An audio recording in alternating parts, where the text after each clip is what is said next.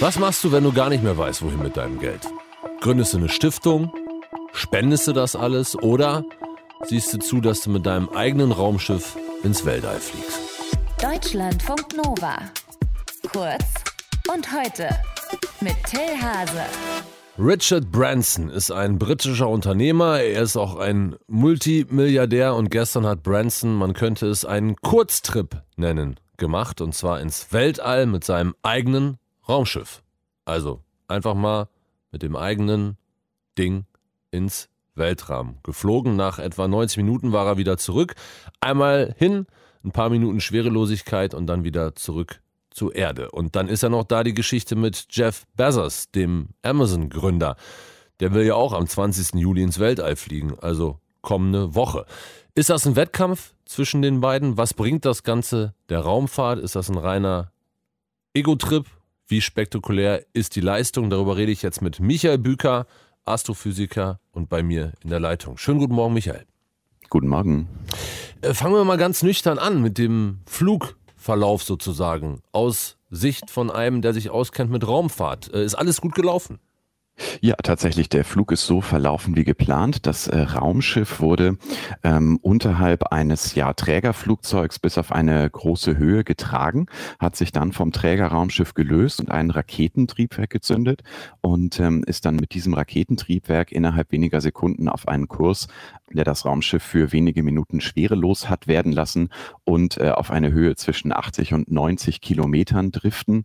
Und äh, das ist dann das, wovon gesagt wird, dass man den Weltraum erreicht hat im Falle dieser Firma. Und äh, dann ist das Flugzeug wieder nach unten gefallen, hat seine Flügel zurückgeklappt in eine Stellung, die es äh, zum Gleiten geeignet macht und dann sicher gelandet.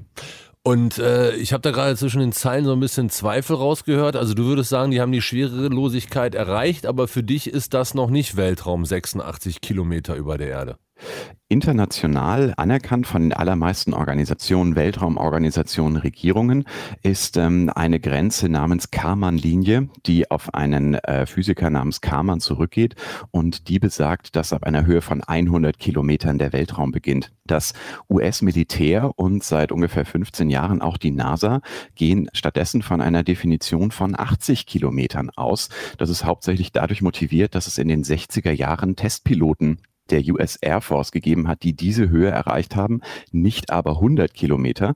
Und um die mit einzuschließen äh, in die Gruppe von Menschen, die man als Astronauten bezeichnet, haben die USA diese Höhe von 80 Kilometern gewählt, ab der sie vom Weltraum sprechen. Im Gegensatz zum Rest der Welt, was ja aber für US-Amerikaner keine große Umstellung darstellt. So, wir haben äh, im Vorgespräch schon geklärt, dieses Gehabe von Jeff Bezos und Richard Branson, da irgendwie noch so einen Wettlauf zu inszenieren, kommt in der Weltraum-Community nicht so gut an, weil das dem Geist der Raumfahrt widerspricht. Was genau steckt dahinter?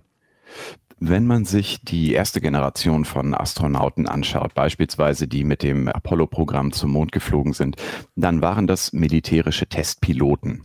Die sind aufgefallen durch besonders große Disziplin, durch ein zumindest nach außen hin ähm, sehr bescheidenes Auftreten. Und ich würde sagen, dass es inzwischen eine zweite Generation von Raumfahrenden gibt, die ebenfalls sehr bescheiden auftreten und vor allem wissenschaftlich motiviert und sich auch darum bemühen, andere mit zu begeistern für die Raumfahrt. Da wäre zum Beispiel Alexander Gerst zu nennen oder auch die ESA-Astronautin Samantha Cristoforetti.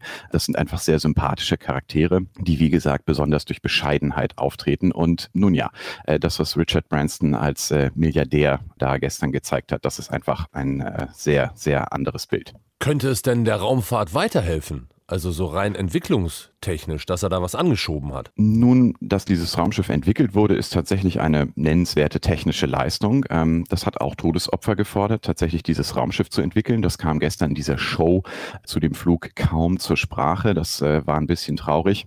Aber wenn jetzt Tickets auf diesen Flügen verkauft werden, dann kosten die immer noch fast eine Viertelmillion Dollar. Und man hat auch einfach dieser Show angemerkt, dass es im Prinzip nur darum geht, dass Richard Branson selbst sich jetzt einen Traum erfüllt hat. Und es wurde auch immer wieder so gesagt. Und für mich kam einfach gar keine Verbindung auf. Ich meine, gut, da ist ein Mann, der hat mehr Geld, als er essen kann und der macht halt, was man will. Cool. Aber wo da jetzt nun die Verbindung zum Rest der Menschheit ist, das wurde ab und zu mal versucht anklingen zu lassen. Da könnten dann ja jetzt auch Forscher mitfliegen und dergleichen. Aber ehrlich gesagt, ich glaube nicht, dass der Funke übergesprungen ist.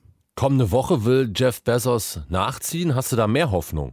Dieser Flug wird sehr wahrscheinlich technisch genauso problemlos verlaufen und wird auch eine Höhe von 100 Kilometern erreichen. Das heißt, einer dieser beiden Milliardäre hat dann ein physikalisch begründetes Argument, warum er dem anderen was über hat.